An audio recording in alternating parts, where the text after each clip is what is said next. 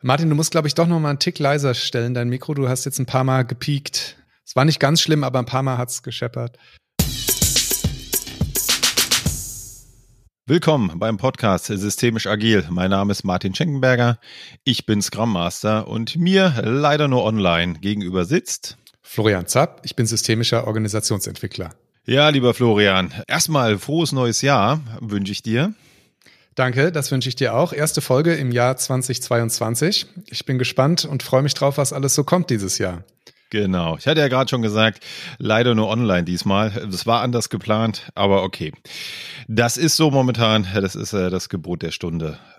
Mal sehen, was da noch so auf uns zukommt. Wir bleiben hoffentlich alle ordentlich gesund hier. Ja, Florian, wir haben ein ganz spannendes Thema, wo wir noch überlegt haben, gerade wie sprechen wir denn das aus? Wie würdest du das denn aussprechen? Stigmergie. Ja, Stigmergie würde ich auch sagen. Äh, kommt von Stigma. Wir erklären euch auch gleich, was es ist. Äh, Stigmergy, vielleicht Englisch? Ja, auf jeden Fall, wobei auch da kommt es ja dann noch aus dem Griechischen. Ganz genau. Da kommt es auch her. Magst du mal anfangen äh, zu sagen, was sich verbirgt hinter dem Namen und dem Konzept? Ja, das äh, mache ich gerne, mache ich den Auftakt. Also, Stigmagie ist ein Begriff, äh, der kommt aus der Selbstorganisation, oder? Wenn sich Unternehmen oder wenn man sich mit dem Thema Selbstorganisation beschäftigt und dann mal ein bisschen nachgräbt, auch in der Wissenschaft, wird man vielleicht auf diesen Begriff kommen. Wir haben gar nicht so richtig viel gefunden dazu, gell, Florian? Ja, also zumindest ist er im deutschen Sprachraum nicht so verbreitet. Wo kommt das Ganze her? Es kommt aus äh, der Naturforschung. Also man hat äh, gemerkt, oder eine Biologe, äh, Pierre-Paul Grasset wird das wohl ausgesprochen, hatte 1959 entdeckt, dass Termiten, die keine individuelle Intelligenz besitzen, es doch schaffen, ziemlich komplexe Bauten herzustellen. Diese großen Termitenhügel, die dann auch so ganz viel Gänge haben und und und. Und man hat überlegt, ja, wie, wie machen die das denn? Äh, sprechen die sich ab? Zeichnen die einen Bauplan vorher. Ja, ähm, das Ganze funktioniert über Pheromone und die schleppen immer so, so kleine Lehmkügelchen, so kann man sich das vorstellen, mit sich rum und legen die dann ab. Und an der Stelle, an der die meisten Lehmkügelchen abgelegt werden, die diese Pheromone enthalten, also diese Lockstoffe, kann man ja fast sagen, der Natur. Wir Menschen haben das auch, also kann auch über Sympathie, Antipathie entscheiden. Aber das Thema machen wir jetzt gar nicht auf. Sagen wir mal, das sind Stoffe, Lockstoffe, die wissen einfach, okay, hier hat, liegt ein so ein Kügelchen, hier lege ich noch eins hin. Dann kommt die nächste Termite vorbei und sagt, ach, hier liegen auch schon so ganz schön viele. Komm, dann lege ich auch noch eine dazu und eine dazu und eine dazu. Und so entsteht ein Termitenbau, also eine Form der Selbstorganisation ohne Absprache passiert das, ohne direkte Kommunikation zwischen den Termiten. Sie erkennen einfach nur, da ist was, also ein Stück Information wird abgelegt und hier lege ich noch ein Stück dazu. Und somit entsteht durch die permanente Zugabe von diesem Kügelchen äh, mit den Pheromonen drauf gleichsam auch ein Plan, was es hier zu tun gibt. Dasselbe kann man äh, beobachten bei Ameisen. Die kommunizieren auch nicht direkt miteinander. Zum Beispiel auf der Futtersuche passiert es auch indirekt, indem sie ja, ihr habt ja sicherlich schon mal gesehen, dass Ameisen, wenn sie irgendwo ein Stück Zucker auslegt, gibt das wie so eine Ameisenstraße. Und das ist auch nicht abgesprochen, sondern anhand dieser Straße werden auch so Pheromone hinterlassen, die dann dafür sorgen, dass mehr Ameisen kommen oder die Ame mehr Ameisen diesen Weg finden. Ja, super spannend. Also ich habe ähm, äh, so aus der aus der systemischen äh, Sicht gleich ein paar ganz spannende Parallelen dazu gefunden.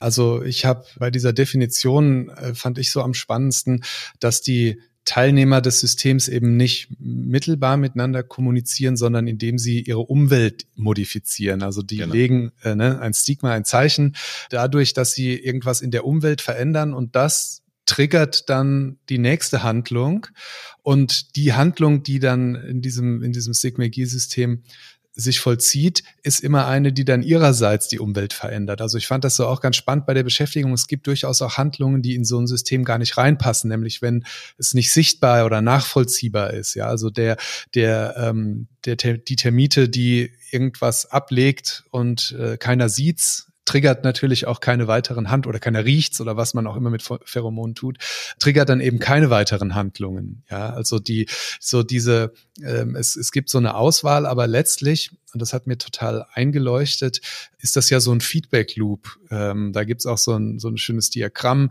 dazu, dass immer also eine Handlung resultiert dann immer in so einem Zeichen und das Zeichen triggert die neue Handlung mhm. und es gibt immer diese Agenten und die, also die, die, die handelnden System, Termiten, Ameisen, wir kommen ja später auch vielleicht sogar Menschen und die, die verändern aber immer ein Medium. Ja, also das fand ich total, total spannend. So diesen, naja, Umweg ist vielleicht schon zu wertend, aber ähm, diese, die, diese, diese, diese Mediation ähm, der Kommunikation durch irgendein, durch irgendwas, was man in der Umwelt verändert. Ja. ja.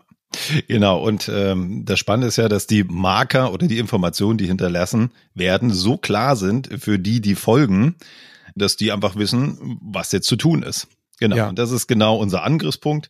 Vielleicht nochmal, weil du es auch gesagt hast, so wie können wir das denn überhaupt jetzt äh, in unsere menschliche Welt übertragen? Was gibt's denn da? Da gibt's ganz einfache Beispiele. Also da, wo ich natürlich ein bisschen was hergesucht habe zu der Grundinformation, was ist Stickmagie oder da, wo man als erstes nachschaut. Wikipedia ist da so ein gutes Beispiel. Ne? Wenn man einen Artikel aufmacht, gibt's bestimmte Markierungen. Ja, hier kannst du weiterschreiben. So.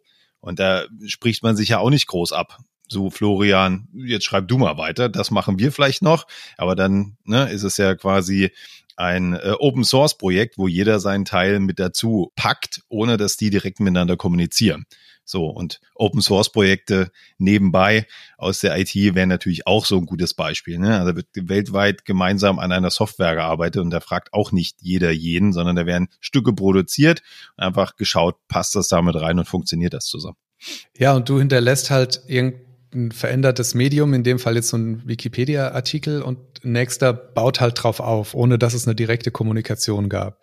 Ja. Ich habe übrigens auch noch ein Beispiel, da bin ich äh, ganz stolz drauf, mir selber eingefallen. Und zwar war ich mal im Urlaub auf La Palma und da gab es einen Strandabschnitt mit ganz vielen Steinen und äh, das war auf einem Bereich von bestimmt 200, 300 Metern, waren unzählige Steintürme gebaut. Kennst du vielleicht so, wenn Ach, Leute ja, so Steintürme klar. übereinander bauen? Und das war aber unfassbar so. Ähm, äh, das sah total verrückt aus. Und äh, das ist mir gleich eingefallen, weil da gab es jetzt auch keinen Inselplaner, der gesagt hat, lass uns das da anlegen, sondern da hat irgendjemand mit angefangen, hat so ein Ding gebaut und da kam der nächste, hat gesagt, cool, ich baue meins daneben und so ist das entstanden. Also das äh, würde ich jetzt mal so als Beispiel, jetzt nicht aus gerade aus der Wirtschaftswelt, Welt, aber wo auch äh, irgendwas zumindest mal Auffälliges errichtet wurde, ohne dass es irgendwie jemals einen Plan gab, nur durch das Hinterlassen von irgendwie Veränderungen in der Umwelt. Ja. Hm. Also eventuell sind das sogar die Liebesschlösser, die an Brücken hängen. Ne? Fängt einer mit an und äh, so geht das immer weiter. Es ist klar, was zu tun Stimmt, ist. Genau. Hänge ein Schloss dran und wenn du willst, äh, beschrifte es noch. Genau. Wobei da, ja, egal, lassen wir das. ja, also was ich ähm, äh, dann nochmal bei der Beschäftigung total spannend fand, sind ja so zwei Fragen. Ähm, und nämlich das eine ist, die, also was, was für ein Problem löst denn diese Stigmergie, ja? Und das ist ja ein Problem, ähm, dass die einzelnen Agenten begrenzt, über begrenzte Intelligenz verfügen. Ja, also die einzelne Termite ist ja kognitiv nicht in der Lage, sich einen Termitenbau auszudenken. Und indem aber diese indem das irgendwie verschaltet wird, kann jeder mit seiner begrenzten, mit seinem begrenzten Überblick und seiner begrenzten Intelligenz es trotzdem schaffen, einen Teil dazu beizutragen von irgendwas Größerem. Und das habe ich, das fand ich sehr schön. Das Wort habe ich mir gleich gemerkt oder den Satz, das nennt, nennt sich in der Biologie Koordinationsparadox, also wie es einzelne äh, nicht intelligente Agenten zusammenschaffen, äh, dann sowas zu errichten. Also tatsächlich ist ja der eine Punkt, das eine Problem, was Stigmergie löst, wenn Einzelne nicht dazu in der Lage wären, sowas zu machen. Und das andere, was ich gefunden habe, und da sind wir nun wieder ursystemisch unterwegs, es ist auch eine Möglichkeit, Komplexität zu reduzieren. Wenn sehr, sehr, sehr viele Agenten, sehr, sehr viele Menschen oder äh, ja, es können ja eben auch Tiere sein, zusammenarbeiten. Und wenn die alles aushandeln müssten, miteinander, also in sozialen Aushandlungsprozessen, dann würde das irgendwann überkomplex. Und indem man sagt, wir, ist eine Möglichkeit, diese Komplexität zu reduzieren, indem man sagt, wir machen das über klare Marker, die ihr sehen könnt. Wir kommen nachher noch zu ein, zwei Beispielen, die ich irgendwie noch gefunden habe. Kann man das reduzieren, was passieren würde, wenn alle diese Teilnehmer des Systems untereinander irgendwie Dinge aushandeln müssen. Mhm. Genau, jetzt haben wir so ein paar Wörter genannt, ne? Also Marker, ich glaube, versteht sich fast von selbst, aber lass es uns nochmal nehmen. Also ist genau hier äh, in dem Gebiet einfach sind die Markierungen oder die Informationen, die hinterlassen werden, also in dem Fall die Pheromone ne, in der Natur, das ist ein, eine Marker. Und äh, Agenten hast du jetzt auch noch gesagt. Also Agenten sind quasi die handelnden Individuen in diesem System. Genau, die, das hat sich irgendwie so als Wort durchgesetzt, weil es äh, genau. Ich wollte es nur noch ja, mal erklären, genau. weil, ja, ja, absolut, weil, absolut. Äh, wenn man das sich nicht durchgelesen hat, ja. ist es vielleicht so ein bisschen das stimmt. Äh, befremdlich, wenn das Wort Agent auf einmal hier auftaucht. Ein, ein, ein Punkt, den ich tatsächlich ganz spannend finde, zu drüber nachzudenken, ist die Frage der Ziele. Ja, also wie wie kommen, wie kommt so ein Stigmergie-System dann zu seinen Zielen?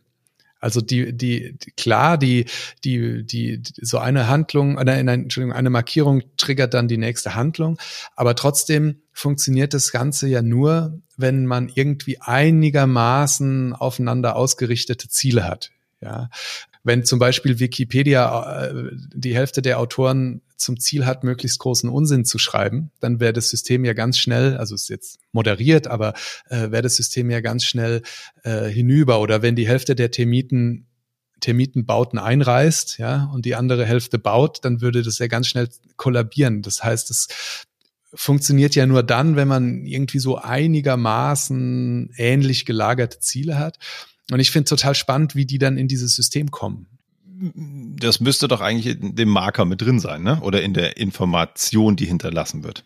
Genau, Ohne aber das, wie kommt's da rein? Ja, ja. also äh, ja. ja. klar, äh, aber wie kommt's da rein? Und ich, ich so aus dieser biologischen Forschung habe ich so Antworten gefunden. Da sind wir auch wieder systemisch, ja, also das irgendwie letztlich haben äh, alle biologischen Systeme wollen einfach halt überleben und äh, mhm. es zeigt sich, es hilft äh, zu überleben, wenn man einen Termitenbau hat oder was heißt zeigt sich es durch die Evolution entsteht es, aber tr trotzdem also so äh, finde ich total spannend, wie ent wie entwickeln sich in diesen Stigmergie-Systemen dann Ziele ja, die über das reine Überleben hinausgehen.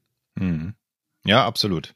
Wie passt das zu unserer täglichen Arbeit, Florian? Das ist ja, glaube ich, jetzt nochmal so die Frage, die über dem ja. Ganzen steht. Vielleicht mache ich mal den Anfang, oder? Gut, also wenn wir an Scrum denken, denke ich an das übergeordnete Ziel, zum Beispiel das Sprintziel ne? oder die Produktvision. Also das steht über allem und kann anleitend sein. Das ist eine, ein Stück Information, die ich da habe. Und äh, wenn ich da weiter nachdenke, an Informationen, die hinterlassen werden für so ein Team, äh, ist es das Backlog oder das Sprint-Backlog, so für einen Sprint. So, ich schreibe die User Stories und die formuliere ich möglichst so oder breche die noch runter in Task. Das äh, kann jedes Team machen, wie es äh, für am besten hält. Das soll jetzt auch gar nicht das Thema sein, dass ich mir diese Aufgabe nehme und dass die Aufgabe so klar formuliert ist, dass ich nicht permanent nachfragen muss. Sicherlich kommen wir hier ein bisschen an eine Grenze. Ne? Kommunikation soll ja auch gefördert werden. Nur Kommunikation in einem Team versus Produktivität steht sich ja so ein bisschen gegenüber. Ne? Also wenn ich tausendmal nachfragen muss, um die Aufgabe zu erledigen, werde ich am Ende des Tages nicht produktiv sein. Aber wenn ich an Qualität denke, ist vielleicht doch ganz cool, wenn ich ab und zu mal nachfrage. Das ist auch so ein spannender Grenzfall, finde ich.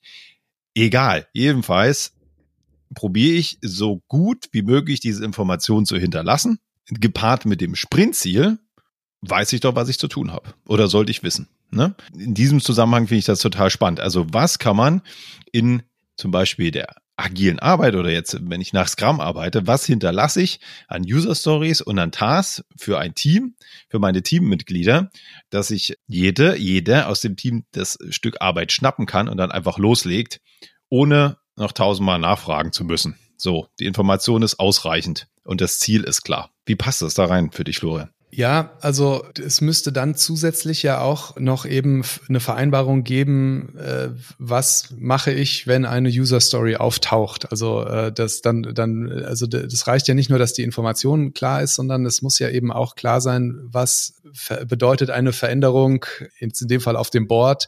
Ähm, wer muss dann genau was tun? Also das das ist ja das ist ja dann um, um wenn es um Selbstorganisation geht dann ist ja dann noch der, der Schritt, der noch dazukommen muss. Und sonst ist es ja doch wieder direkte Kommunikation. Wenn ich dann sage, Martin, ich habe dir was aufs Board geschrieben äh, und du kannst es dann halt ohne Nachfrage lesen, dann ist es sicher schon gut.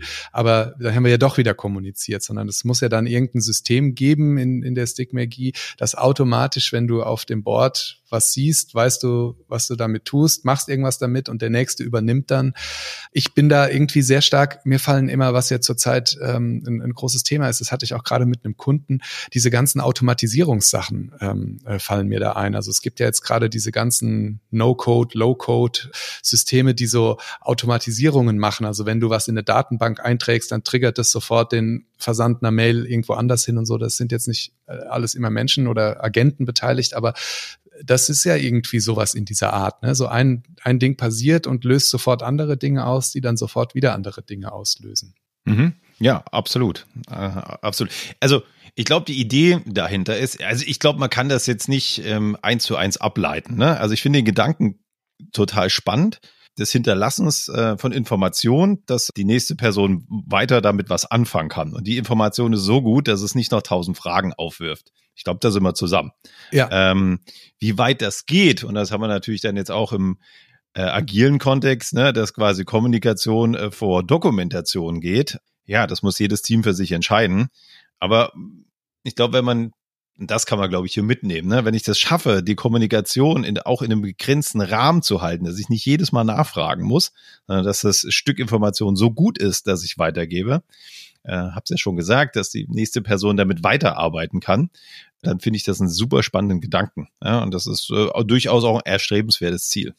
Also total, ich, ich finde, man muss, glaube ich, gut überprüfen, für was ist das sinnvoll. Also wir haben ja vorhin das Thema der Komplexitätsreduktion. Also der, der ich habe ein Beispiel noch gefunden, das hat mir auch sofort eingeleuchtet, ist das Thema große Callcenter die ja. mit diesen Ticketsystemen arbeiten.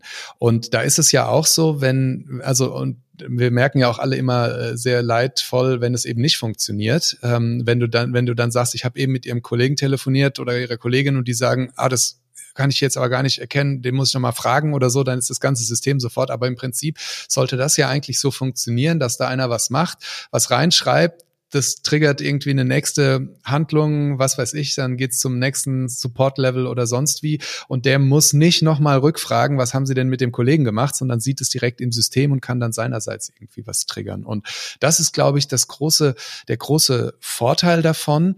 Also weil Stigmergie äh, ist, äh, ist, äh, also es ist kommt nicht darauf an, wie viele Agenten da mitmachen, wie viele Aufgaben oder wie die Aufgaben untereinander voneinander abhängen, wenn das System klar funktioniert. Also das heißt, wenn du weißt, in dem Moment, wo auf dem Board das aufblinkt, musst du das tun, dann ist eigentlich egal, was andere Kollegen für überkomplexe Dinge noch zu tun haben, du tust es einfach. Aber das Ganze macht halt nur Sinn, wenn du wirklich sehr, sehr viel koordinieren musst und es ist natürlich auch, ähm, hat mir auch sofort eingeleuchtet, nicht so besonders effizient, was so äh, Arbeitseinsatz und Übergaben angeht. Weil dadurch, dass du ja gerade nicht mehr kommunizierst, bist du ja so ein bisschen wie in so einem Callcenter, brauchst du eigentlich sehr viele Agenten, die da sitzen und immer wieder prüfen müssen, hat sich irgendwas, also hat irgendwas jetzt, triggert irgendwas meine Handlung. Mhm. Ja. Und äh, da entstehen halt einfach Wartezeiten. Ja. Und äh, dann machst du deine Handlung und du weißt ja gerade nicht, was die anderen tun. Das ist ja die Stärke des Systems. Das heißt, du machst es aber auch nicht so, dass es zu denen möglichst gut passt, sondern du machst stumpf dein Ding und wenn du fertig bist, klickst du irgendwie fertig und das wird irgendwie das nächste getriggert. Also ich glaube, das muss man sich einfach überlegen, dass, dass ähm, das System macht dann Sinn, wo man mit einer riesen Parallelität von, von sehr kleinen, schneidbaren Dingen zu tun hat. Und dann ist ja letztlich die einzige Herausforderung, die, die man, oder Voraussetzung, die man braucht, dass jeder Agent wissen muss, wodurch seine Aufgabe getriggert wird und er muss Zugang zu dem Medium haben, wo er diese Bedingung ablesen kann. Wenn das gegeben ist, dann können unbegrenzt Agenten arbeiten, weil sie ja nur diese zwei Dinge brauchen. Ich sehe, ich muss was tun und es geht los und man braucht halt keine Planung, kein vorausschauendes Denken, keine gleichzeitige Anwesenheit, keine zentrale Kontrolle, sondern halt ähm, jeder jeder macht halt das, wozu ihn das System triggert. Stick Magic Actions. Ich glaube, darauf schauen wir, weil das ist ja so genau der Punkt, ich weiß, was ich zu tun habe. Ich, das ist bei mir so hängen häng geblieben. Ne? Also die Richtung ist klar. Denken wir an das Sprintziel. Das Sprintziel zeigt auf, in welche Richtung es geht. So, da wollen wir hin. Ja, das ist bei den Pheromonen ein bisschen anders. Aber gut, das zeigt auch dahin. Überleben, hast du gesagt. Ne? Wir haben in der Arbeitswelt das Sprintziel. Das ist so die große Zielrichtung. Der Arbeitsvorrat ist klar und das soll dann möglichst gut durchlaufen. Wie hat man es hier mal so schön, äh, so diese Summen des Bienenstocks äh, sollte zu hören sein. Und ich glaube, da kommst du nur hin und auch in Flow, wenn du weißt, wo du langlaufen musst und du weißt, was sind die nächsten Schritte. Ich glaube, das ist für mich das Bild, das bei dem ganzen Thema hängen bleibt und äh, das gefällt mir sehr gut. Auf jeden Fall und es gibt viele, viele Verbindungen zur Systemtheorie. Also diese Idee, das ist ja letztlich das, was auch Organisationen ausmacht, dass der einzelne Agent austauschbar ist, aber die Spielregeln fortbestehen. Das ist ja nun höchst systemisch. Und bei mir ist einfach hängen geblieben so diese, diese Möglichkeit der, der Komplexitätsreduktion dass man nicht mehr alles aushandeln muss dadurch, dass man irgendwie die Umwelt verändert oder in, in, der, in der Welt äh, irgendwas verändert. Das finde ich total spannend und bin mal gespannt, wie sich das irgendwie in der Organisationsentwicklung so in Zukunft einsetzen lässt. Mhm. Ich glaube, beim Thema Purpose immer da ja auch ganz schnell, ne? Ja? ja, also, ja, also wenn der nicht klar ist, äh, kann, kann quasi so ein System so. gar nicht, gar nicht funktionieren. Ja, genau, also, ja, ja. Das mhm. ist so, so das Grundlegende. Warum tun wir das? Also der Überlebensdrang und da der Purpose. Ja, deswegen tun wir das hier. Das ist, das ist das übergeordnete Ziel und dann geht's vielleicht in diese kleineren Themen weiter rein. Aber es muss für alle klar sein, wo es lang geht, weil sonst wird es nicht funktionieren. Ja, genau. Das ist tatsächlich äh, die, auch eine Bedingung, dass die Ziele dürfen nicht komplett gegensätzlich sein. Ja. Okay. Ja, wir haben uns ein äh, Shorty vorgenommen für heute. Das sieht ganz nach einem Shorty aus, oder? Ja. Ein bisschen ein, länger. Ein MIDI. ein, ein MIDI, irgendwas zwischendrin. Genau, also ein spannendes Thema zum Jahresbeginn hier. Hat mir viel Spaß gemacht, Florian. Und da kommt noch einiges. Ja, danke dir, Martin. Bis dann, Florian. Bis dann.